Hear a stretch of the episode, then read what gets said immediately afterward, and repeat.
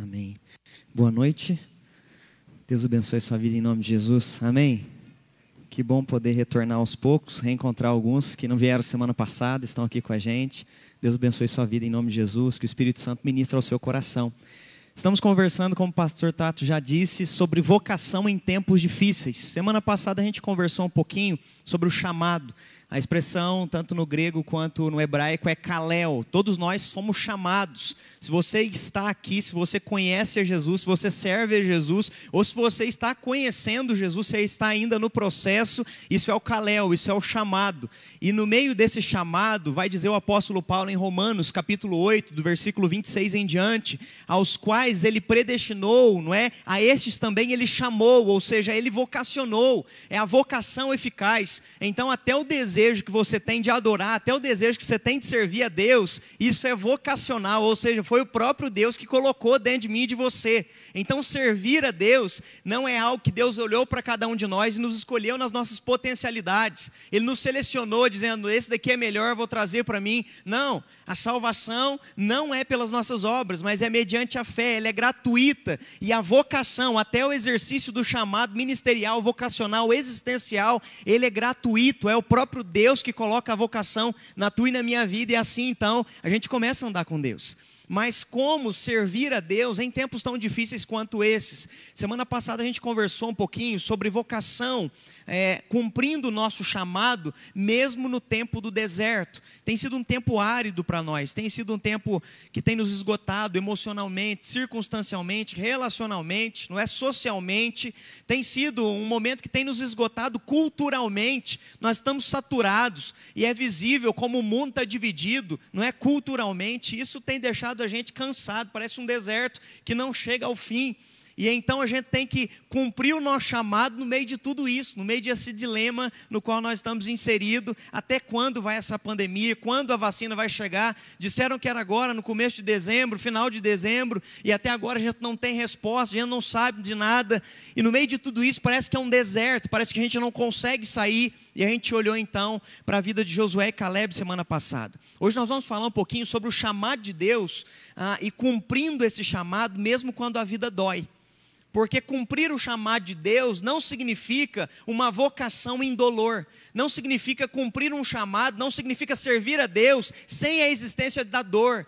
Porque nem o próprio Jesus Cristo nos chamou para essa caminhada, ele nos chamou para uma caminhada onde ele diz: aquele que quer vir após mim, negue-se a si mesmo, tome sua cruz e siga-me. A caminhada ministerial, a caminhada vocacional de servir a Deus traz implicações. Mas é claro que quando eu falo quando a vida dói, eu não estou dizendo no sentido de aceitar o chamado, mas eu estou dizendo de tudo aquilo que a vida nos ocasiona. Mesmo você querendo ou não, isso acontece comigo com você. Pessoas que a gente ama estão sofrendo, pessoas que a gente ama estão morrendo, pessoas que a gente ama estão vivendo dilemas nos seus casamentos, estão vivendo rompimento dos laços, mas como viver e como cumprir o chamar de Deus quando a dor está presente e às vezes nunca vai embora. Quero te convidar a abrir sua Bíblia comigo, por favor. 1 Crônicas, capítulo 4, versículo 9 e versículo 10.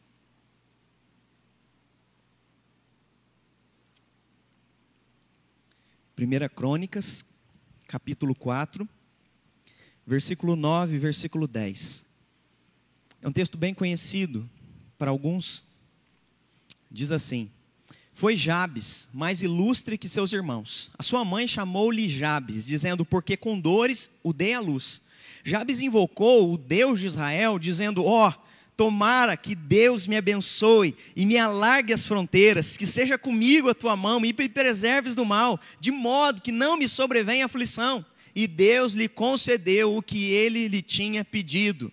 Agora eu vou ler na versão, nova versão transformadora.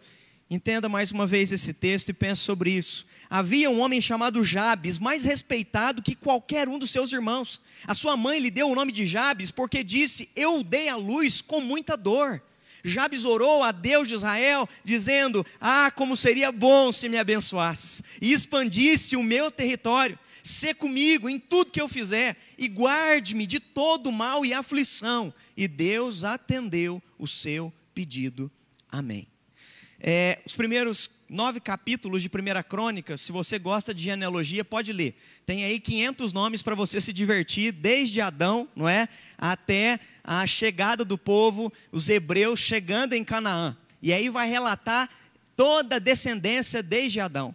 Então, os primeiros nove capítulos trata de genealogia. Mas olha que maravilhoso, às vezes você acha que na raiz, na árvore genealógica, não há importância alguma, e às vezes então a gente subestima esses textos e a gente pula. E a gente vai perceber que tanto em Gênesis há um propósito, quanto em qualquer outro livro, quando apresenta-se uma genealogia, há um objetivo.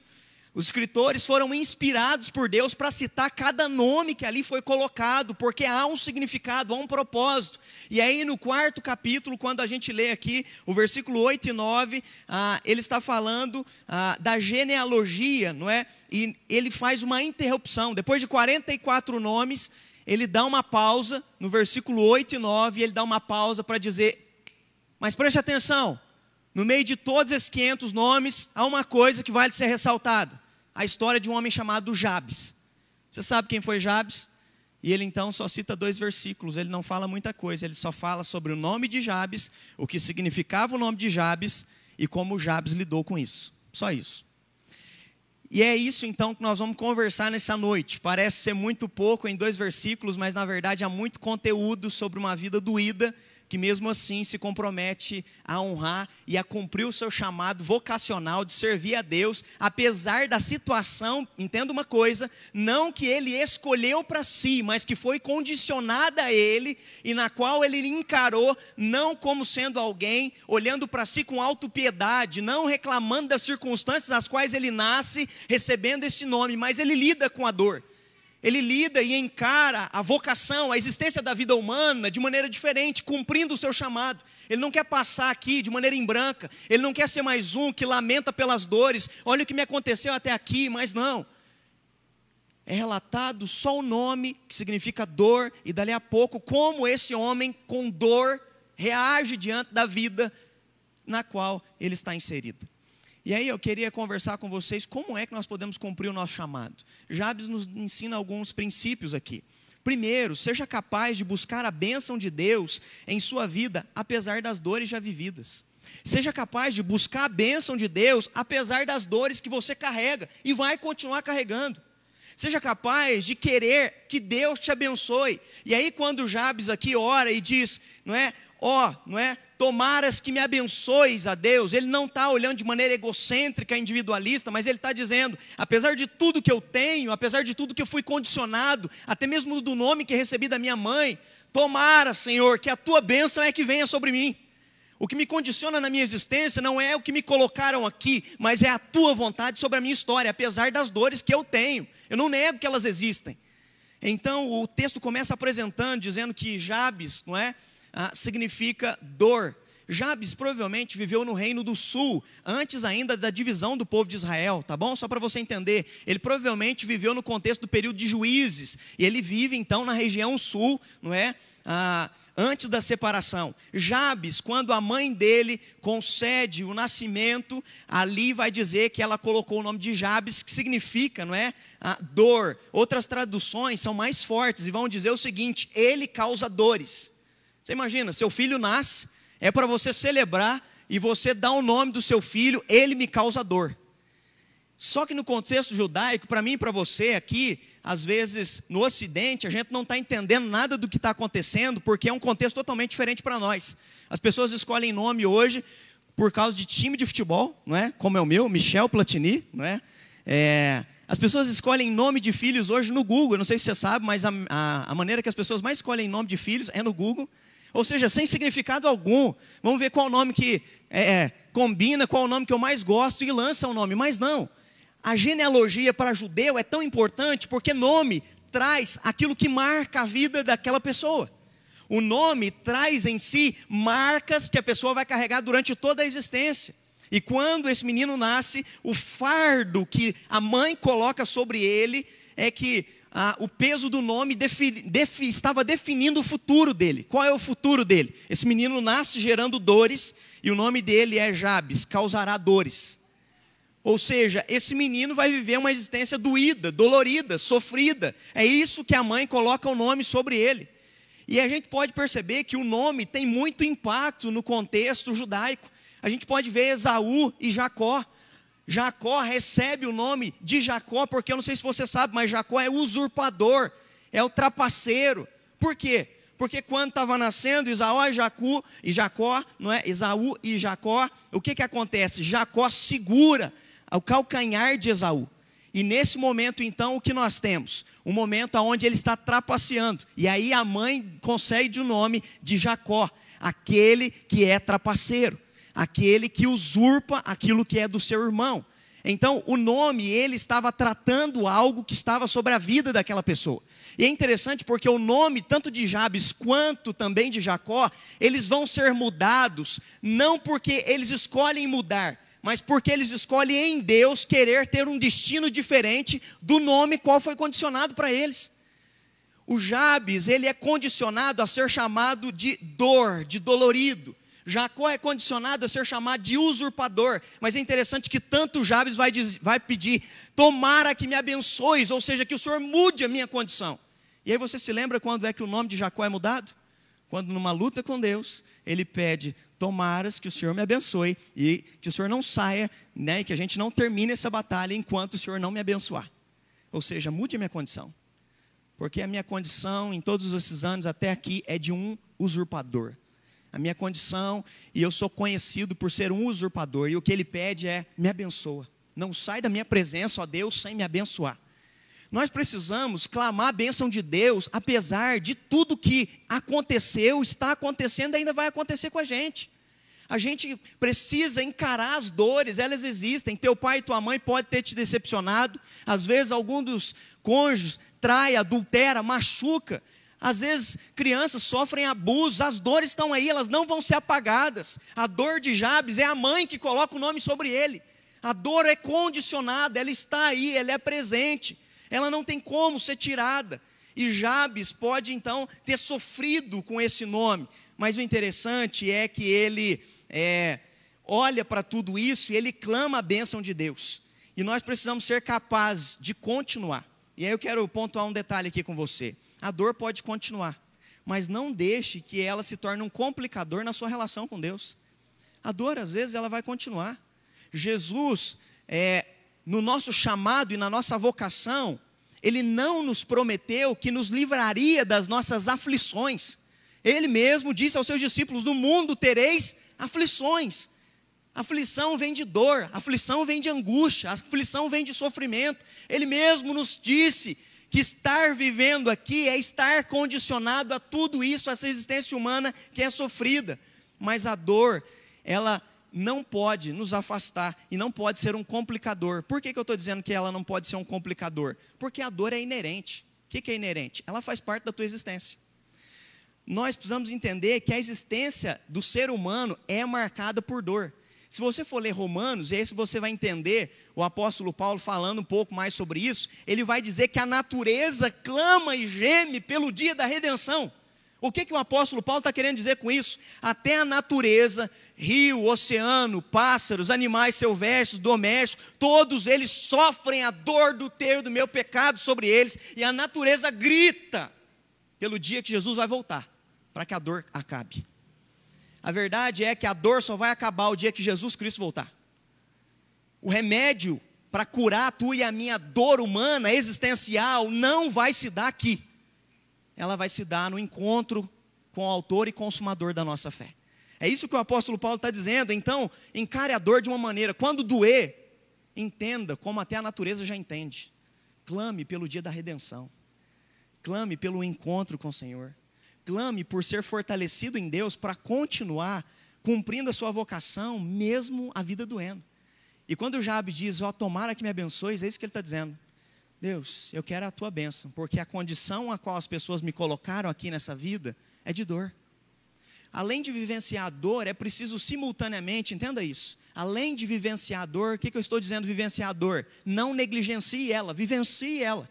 Passe por ela, encare suas dores. Independente de quais dores você traga, você esteja vivendo e ainda passará na sua caminhada. Vivencie a sua dor, mas seja capaz de simultaneamente, ou seja, paralelamente, buscar a bênção de Deus. A dor não pode se tornar algo que nos bloqueie da nossa relação com Deus. E o texto vai dizer que Jabes orou, ou seja, ele tinha relação. Só ora quem tem relação. Só ora quem tem intimidade com Deus, só ora quem busca Deus. E ele ora clamando que Deus o abençoe. Quando a dor vem sobre você, essa pergunta eu quero fazer, eu quero que você pense. O que é que você tem feito quando a vida dói? Quando a vida dói, o que é que você tem feito?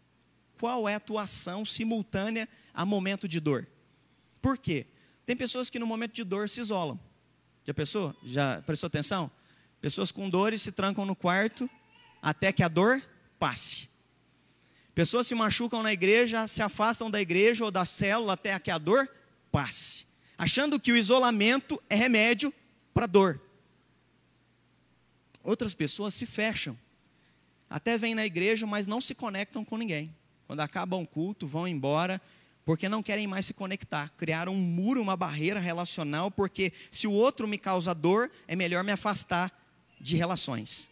Há pessoas que, diante da dor, se anestesiam.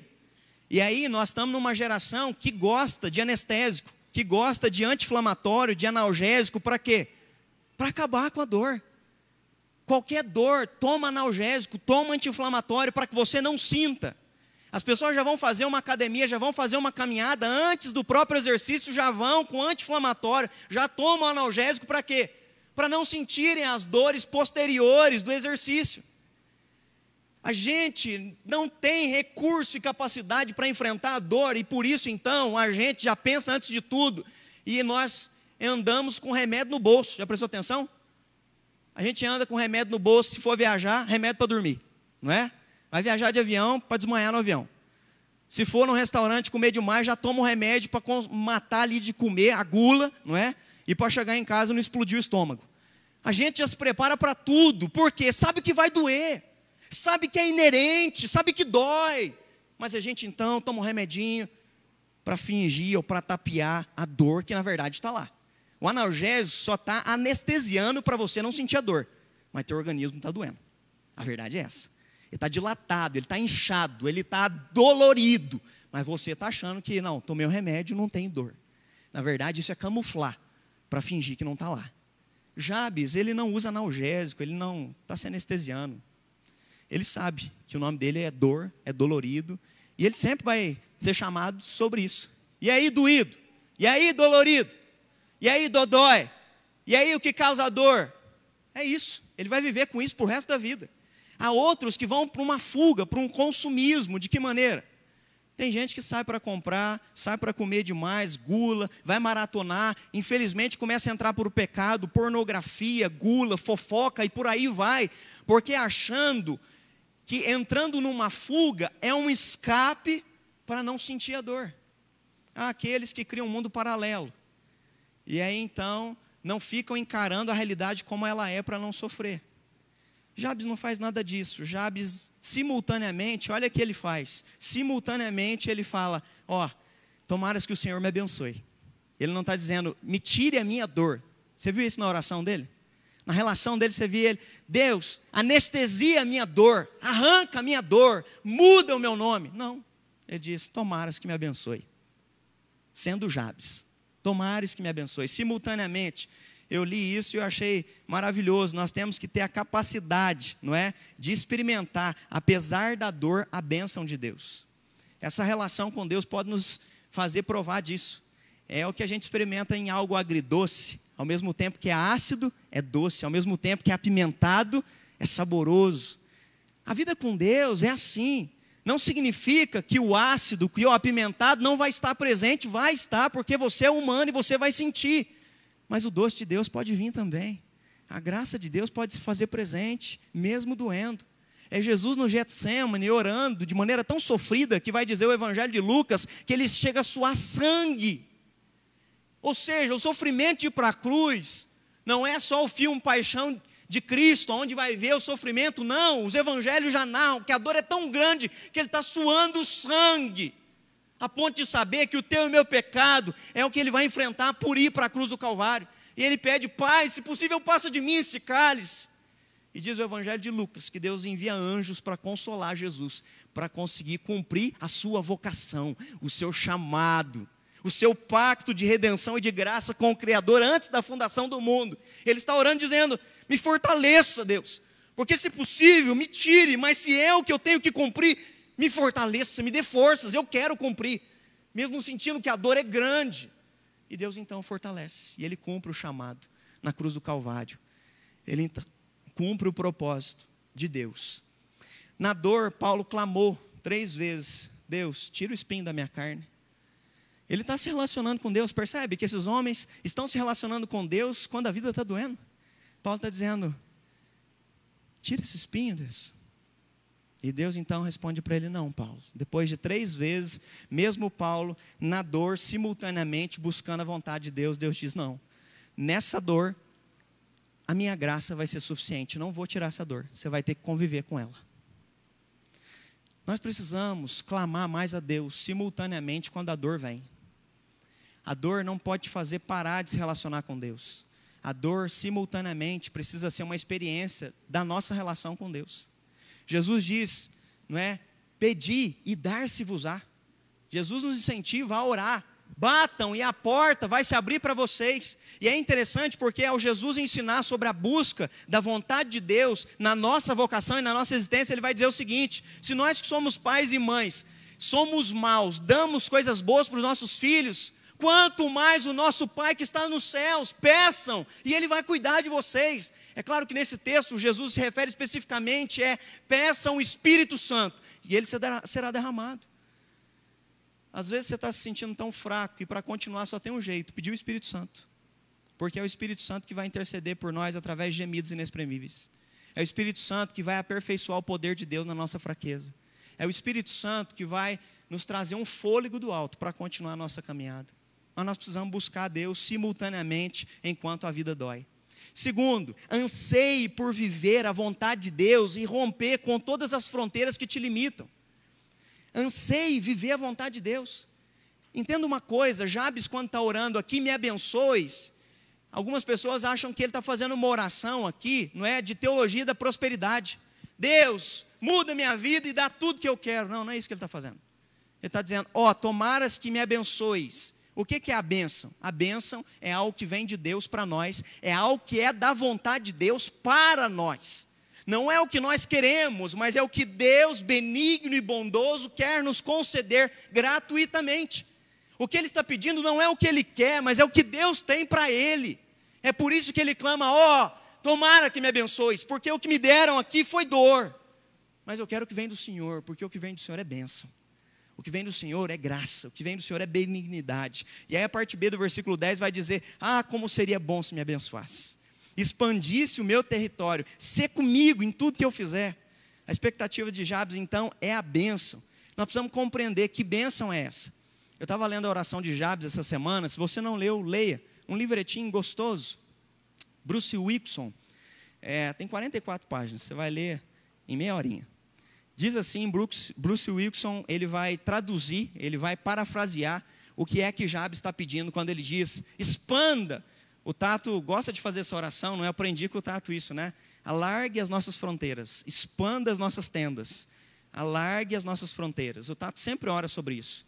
O que é que Jabes estava pedindo quando ele está dizendo, alargue as minhas fronteiras, expanda os meus limites? Bruce Wilson vai dizer o seguinte: independente de qual seja a sua vocação, o ponto alto da oração de Jabes, no qual ele pede fronteiras mais amplas, deve soar da seguinte maneira: olha o que é que Jabes está pedindo.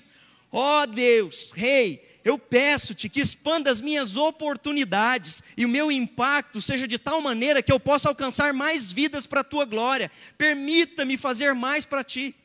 Quando ele está clamando, alargue as minhas fronteiras, alargue as minhas tendas, ele está dizendo: Deus, me usa mais para alcançar mais vidas para o Senhor. Me usa mais para abençoar os meus irmãos da minha tribo. Me usa mais. Porque a dor nos condiciona, é ou não é? A dor nos limita. A dor, às vezes, causa paradigmas para nós limitadores, nos quais, infelizmente, a gente, às vezes, inconsciente, vai se submetendo à dor e a gente, então, não avança fronteiras. A gente começa a ficar o quê? Condicionado. Eu vou só até aqui, porque aqui, se eu avançar, dói. Eu vou até aqui, porque se avançar para lá dói. Eu vou até aqui, porque se avançar. Então a gente começa a colocar fronteiras e limites que nos limitam. O que Jabes está clamando a Deus é isso: Deus, apesar de tudo que me doeu em volta, expanda, Deus, me faz ir além, me faz romper os limites pela tua bênção. Me faz, apesar da dor, conseguir viver de maneira que eu possa glorificar o teu nome. E mais do que isso, que eu possa abençoar vidas. Nós precisamos clamar isso a Deus. Sabe por quê? Essa é a primeira resposta, a primeira pergunta da confissão de fé de Westminster. Por que é que nós existimos? Por que é que nós fomos criados? Nós fomos criados para glorificar a Deus. Apesar da dor, nós podemos glorificar a Deus. Apesar do sofrimento, é esse o anseio que tem que ter no coração de um servo e de uma serva de Deus. Ó, oh, tomara, Deus, que o Senhor me use e me expanda as minhas fronteiras para que eu faça mais pelo Senhor e para o Senhor. E é maravilhoso porque 2 Crônicas, capítulo 16, versículo 9, diz o seguinte sobre Deus olhando para os seus filhos e para as suas filhas. Olha o que a Bíblia diz. Porque quanto ao Senhor, os seus olhos estão sobre toda a terra para mostrar-se forte para aqueles cujo coração é totalmente dele. Os olhos de Deus estão sobre toda a terra, olhando para os seus, para mostrar a sua força. A sua força vai ser manifestada a quem? Aqueles cujo coração é totalmente de quem? Dele. O que Jabes está dizendo é: Deus, se a humanidade dói, mas o meu coração é teu. Tomara que me abençoes e tomara que me alargue as fronteiras. Que eu seja capaz de romper com a fronteira e a limitação que me condicionaram humanamente. E aí, então, clama a Deus. E é maravilhoso perceber, porque todo homem e mulher que clama isso a Deus é usado por Deus. Não porque Deus vai vir e Deus vai dizer, vou tirar a sua dor para que você então agora seja usado. Não, Deus jamais vai fazer isso. Deus então vai dizer, então eu vou te fortalecer, apesar da sua dor, para que você seja usado. Apesar da sua limitação. Josué, já leu o capítulo 1 do livro de Josué?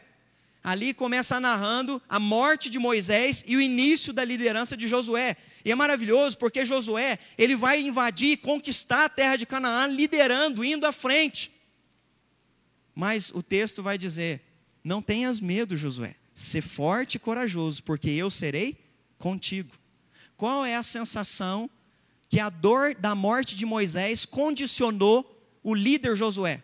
A condição de medo. Deus, com ele eu via que o Senhor estava presente com ele. Quando ele levantava a vara, ele vencia as batalhas, o povo vencia as batalhas. Quando ele batia a vara na rocha, brotava água. Era visível que o Senhor estava com ele, mas eu estou com medo. Chegou a minha vez, como é que eu vou viver a minha vocação? Se a dor da morte dele causa medo em mim. E Deus então vai dizer para ele: ser forte e corajoso, porque eu vou ser com você. Ou seja, a dor que você está sentindo, ela é real. Mas na tua limitação, o meu poder vai te dar força para você fazer mais do que você acha que você pode. E aí isso é maravilhoso, porque a Bíblia vai nos falar isso. A Bíblia vai nos incentivar que Deus faz infinitamente mais do que nós pedimos ou pensamos. Porque é Deus operando em nós, apesar da vida doída. Timóteo, cansado, intimidado, por quê? Tinha falsos líderes na igreja querendo desmoralizar ele, provavelmente um líder jovem. Eu fico pensando isso quando eu assumi a igreja. Eu assumi a igreja com 22 anos de idade. Saí do seminário novinho e assumi a igreja. Eu fico imaginando Timóteo, é essa condição. A gente se sente despreparado para muitas coisas, mas no meio da caminhada, quem vai nos condicionando o fortalecimento é o próprio Espírito de Deus atuando em nós. E é isso que o apóstolo Paulo vai escrever a Timóteo, dizendo: Nós não recebemos espírito de medo, nós recebemos espírito de ousadia. Ou seja, o próprio Deus vai nos dar ousadia para liderar em nome dele, cumprir segundo a palavra dele, a vontade dele. É isso que ele vai dar, ele vai dar ousadia, ele vai dar intrepidez. E eu fico lembrando sobre como isso aconteceu comigo. Primeiro caso de adultério, eu com 22 anos, descobrimos lá, vamos lá tratar. O menino da igreja que sai e vira o traficante do bar, e aí eu tenho que ir lá em cima da laje tratar com ele. Há coisas que vão vir, você vai olhar e falar: Eu não estou pronto. De fato, você não está. É por isso, então, expanda as minhas fronteiras e me faça capaz de cumprir a vocação que o Senhor me deu, para que o teu nome seja glorificado. E aí Deus então nos fortalece. E é interessante porque Deus vai nos fortalecer de que maneira? Jabes, na mesma oração, ele pede: Tomaras que me abençoes, que expandes as minhas fronteiras e que a tua mão poderosa seja comigo. Como é que nós vamos fazer isso, pastor? Quando a mão poderosa de Deus for com você, mesmo a sua vida sendo doída, você vai cumprir a vontade de Deus. A grande questão é quando a gente quer fazer sem a mão poderosa de Deus. Aí a gente não dá conta de fato. Aí a gente, de fato, não consegue seguir adiante. E a gente vai ver sempre apresentando, as Sagradas Escrituras apresentando a expressão: a mão poderosa de Deus estava com eles. E aí vai mostrar na batalha, vai mostrar nas guerras, vai mostrar com o rei Davi, vai mostrar com os profetas quando eles tinham que profetizar, vai mostrar em Atos, olha que maravilhoso isso. Atos 11, 21 vai dizer o seguinte: a mão do Senhor estava com eles, e dia após dia Deus ia acrescentando aqueles que iam sendo salvos. Por que, é que a igreja crescia? Por que, é que a nossa igreja cresceu? Porque a mão poderosa do Senhor tem sido conosco. Não é por causa das células. É porque a mão poderosa de Deus tem alargado as nossas fronteiras e as nossas limitações. Quando a mão de Deus é conosco, Ele faz além do que nós achamos que temos capacidade de fazer. Porque a mão dele faz expandir territórios e nos leva a lugares aos quais a gente achava que a gente nunca conseguiria alcançar. E é isso então que ele está clamando. E por fim, terceiro princípio, que nessa vida a dor não seja a sua maior preocupação. Qual é a sua maior preocupação? Quando a gente faz essa pergunta, normalmente as pessoas falam sobre dor. Que a dor não seja a sua maior preocupação, mas sim que cumprir o chamado de Deus e se livrar do mal seja a sua maior preocupação. Jabes conclui a oração dele dizendo isso: Me preserves do mal, de modo que não me sobrevenha aflição. O que, que ele está pedindo a Deus? Deus, me livre do mal, me ajude a cumprir a missão a qual o Senhor me deu. Apesar do meu nome ser dolorido, ser aquele que causa dor, eu vivo para te glorificar. Tomara que me abençoes, expanda o meu território e me livre do mal. Me livre de me perder durante a caminhada porque eu não quero que a dor me afaste do Senhor. Eu não quero que o que as pessoas dizem sobre mim me afaste de quem eu sou em Ti. Me livra do mal, me guarda. E ele pede, de modo que a, a, a aflição não me sobrevenha, ou seja, não me afaste da Tua presença. É interessante porque o próprio Jesus também vai nos ensinar isso. De que maneira? Jesus vai dizer o seguinte: que nós precisamos, não é? é tomar cuidado. Ele diz o seguinte: não temais os que matam o corpo, mas temam aquele que pode matar a alma. O que, que ele está dizendo? Não fique temeroso, não fique preocupado com quem pode tirar a vida, mas fique temeroso com aquele que pode matar a alma. Jesus é Ele também que vai nos ensinar na oração do Pai Nosso, a ter um pedido diário na tua e na minha oração. A oração do Pai Nosso é uma oração que ela traz expressões que devem ser usadas diariamente na tua e na minha relação com Deus. E lá está: não nos deixes cair em tentação e livra-nos do mal. Deus, eu quero continuar fiel, por isso não me deixe cair em tentação. Me livra do mal. Ou seja, eu quero cumprir a minha vocação, eu quero cumprir o meu chamado. O próprio Senhor Jesus nos ensina isso. Então, não se esqueça da batalha espiritual. Por que, que eu estou dizendo isso?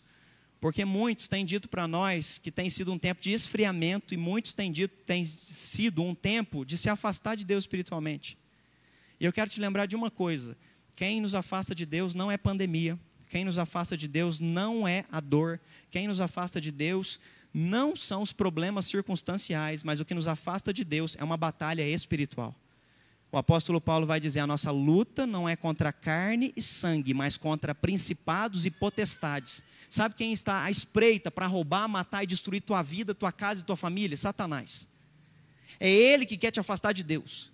Não é a pandemia, não é a dor, não é o nome, não é a condição na qual você foi gerado, criado dentro de uma família disfuncional. Não, não é isso.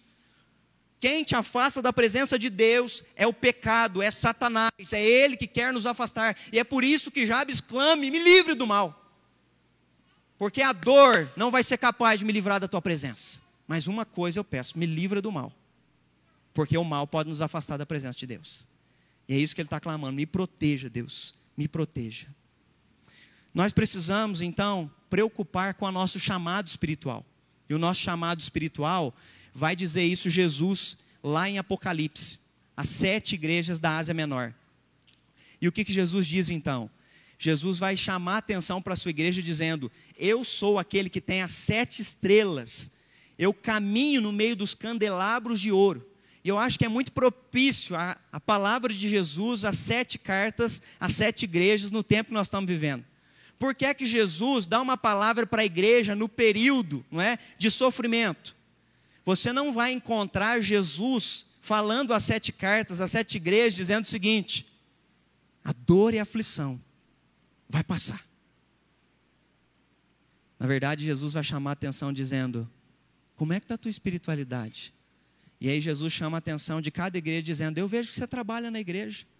Eu vejo que você serve nos ministérios, eu vejo que você ajuda na mesa, eu vejo que você ajuda tocando, eu vejo que você lidera a cela. Eu vejo que você é envolvido com as coisas, mas uma coisa eu tenho contra vocês que frequentam a igreja. Vocês não me amam. Jesus começa a chamar a atenção de cada igreja, porque Jesus começa a perceber o seguinte: que cada igreja se tirou os olhos dele e não percebeu que entrou num ativismo. Tem igreja que as pessoas frequentam a igreja, Jesus começa a chamar o seguinte: vocês negociaram a verdade. Vocês estão vivendo em pecado lá fora e vêm me cultuar no domingo, eu não quero isso. Se arrependam, porque eu virei e tirarei o candelabro de ouro do meio de vocês. O que, que ele está chamando a atenção? Cuidem-se diante do mal, para que vocês não se percam espiritualmente. E ao final de cada carta, ele termina com uma palavra dizendo: Aquele que for fiel até o fim. E aí ele promete uma promessa para cada uma das igrejas. A promessa que nós mais conhecemos é: dar-te-ei a coroa da vida. Mas percebe que ele está falando para a gente que cumpriu o chamado durante a vida? Para a gente que vai cumprir o chamado durante a dor? E as igrejas às quais ele escreve são pessoas que estão morrendo, sendo assassinadas, sendo apedrejadas, perdendo empregos, sofrendo com maior desgaste que elas podiam estar sofrendo, mas diante de tudo isso, Jesus está chamando a atenção para elas. Para a gente concluir, versículo 10, a parte C, olha o que, que encerra o texto dizendo: esse homem que queria cumprir a vocação de Deus. E Deus então atendeu o seu pedido. A boa notícia é que Deus vai atender o seu pedido, mesmo se estiver doendo demais. Mesmo se a dor que você está vivendo é grande demais, Deus vai responder a tua oração. E Deus então vai alargar as tuas fronteiras. Pastor, mas qual é a certeza de que Deus vai responder o nosso pedido? A certeza é que quando nós oramos segundo a vontade de Deus, porque nós queremos viver por meio dele, para ele e por ele, Deus irá responder as nossas orações. Mesmo quando dói.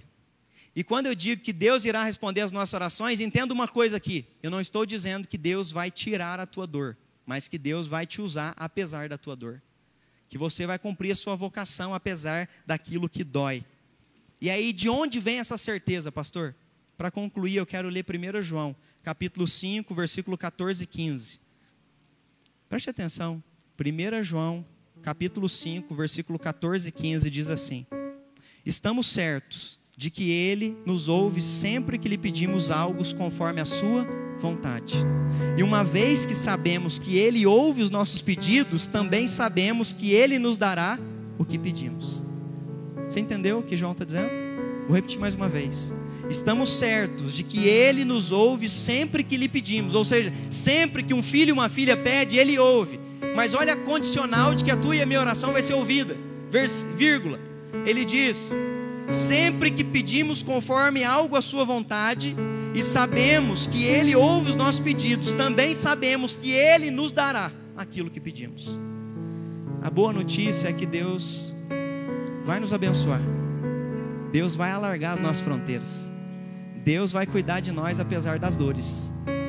E a boa mão do Senhor, a mão poderosa do Senhor, será com seus filhos. E a conclusão da história de Jabes, no meio de uma genealogia de 500 nomes, é e Deus ouviu o pedido desse homem. E ele foi então um destaque no meio de seus irmãos. Que as pessoas possam perceber que o destaque da nossa vida não é uma teologia da prosperidade, mas é o poder de Deus nos dando capacidade de vivermos para Ele por meio dele, apesar de tudo que a vida tem condicionado a gente. Que as pessoas possam olhar para nós como olharam para Jabe e perceberam que o destaque na vida dele é porque ele se relacionava, ele orava, ele buscava a vontade de Deus. Ore, busque a vontade de Deus sobre sua vida. Às vezes você está num momento em que você só consegue chorar. Porque quando vai falar sobre a dor, você não consegue nem mais pensar na dor. A dor só te faz chorar. Mas lembre-se, Deus quer alargar as tuas fronteiras. Deus quer te abençoar. Deus quer cumprir a vontade dele na sua história. Mas para isso, você tem que buscar a vontade dele na sua caminhada, em nome de Jesus. Feche seus olhos, coloque seu coração diante de Deus nesse momento e faça essa oração de Jabes. É uma oração tão pequena que dá para você decorar, que dá para você fazer dessa oração uma frase diária na sua oração com Deus. Ó, oh, tomaras que me abençoes e me alargue as minhas fronteiras, que a tua mão poderosa seja comigo, que me livres do mal. Pai, no nome poderoso do teu filho Jesus Cristo, Deus, eu quero orar com os teus filhos e as tuas filhas aqui nessa noite que estão presentes comigo e que estão espalhados, Deus, aqui assistindo pelo Facebook, pelo YouTube, ou que ainda vão assistir durante a semana, Deus. Muitos estão assistindo, Deus, estão sendo marcados pela dor, ó Pai, assim como o Jabes carregava o nome que causa dor. Tem gente, Deus, que tem vergonha de vir na igreja pelo histórico do passado, porque parece que o que marca ele é a dor, o que aconteceu no casamento dele, o que aconteceu Deus nele como filho, como filha, como pai, como mãe. Há tanta gente, Deus, que olha para a dor, Deus, e está enxergando a dor ali como uma cicatriz aberta, está gritando, está sofrendo. Mas em nome de Jesus, Deus, que esses teus filhos e as tuas filhas sejam capazes de simultaneamente buscarem a tua vontade. Que simultaneamente, enquanto doem, que eles possam orar. Que simultaneamente, enquanto sofrem, possam experimentar a tua graça. Que simultaneamente, enquanto Deus estão suando sangue, de tão cansados, que possam ser consolados pelo teu Espírito Santo, ó Pai. Que simultaneamente, enquanto se sentem sem forças, podem sentir o poder que vem do alto sobre a vida deles, ó Pai. Nós oramos, alarga as nossas fronteiras, ó Pai. Em nome de Jesus, alarga as nossas tendas. Apesar da dor, nós queremos ser usados pelo Senhor e para o Senhor. Que a tua mão, Deus, poderosa, seja sobre cada um dos teus filhos, no nome de Jesus. Que o Senhor nos livre do mal, livra-nos de cair em tentação por amor do teu nome, Deus. Em nome de Jesus Cristo, cobre-nos com o sangue do Cordeiro, coloque em nós, Deus, o capacete da salvação, cinge-nos, Deus, com a coraça da justiça, cinge-nos com a verdade, coloca aos nossos pés as sandálias do Evangelho da paz, embraça em nossos braços o escudo da fé. E enche-nos com o teu Espírito Santo para que possamos usar a tua palavra como uma espada e sair para a batalha todos os dias e que assim possamos resistir e permanecer inabaláveis no Senhor, ó Pai. Mesmo quando a gente chegar do outro lado da batalha, sentindo que não tem mais força, mas a gente venceu, porque nós somos mais vencedores do que no Senhor, ó Pai. Nós somos mais fortes no Senhor, Deus. Por isso, sustenta o teu filho, sustenta a tua filha para as batalhas que estão enfrentando e que ainda enfrentarão, mas que pela graça do Senhor, Deus, prevalecerão e serão reconhecidos como homens e mulheres, Deus, que receberam a tua bênção no nome poderoso de Jesus. Amém, Senhor. Amém.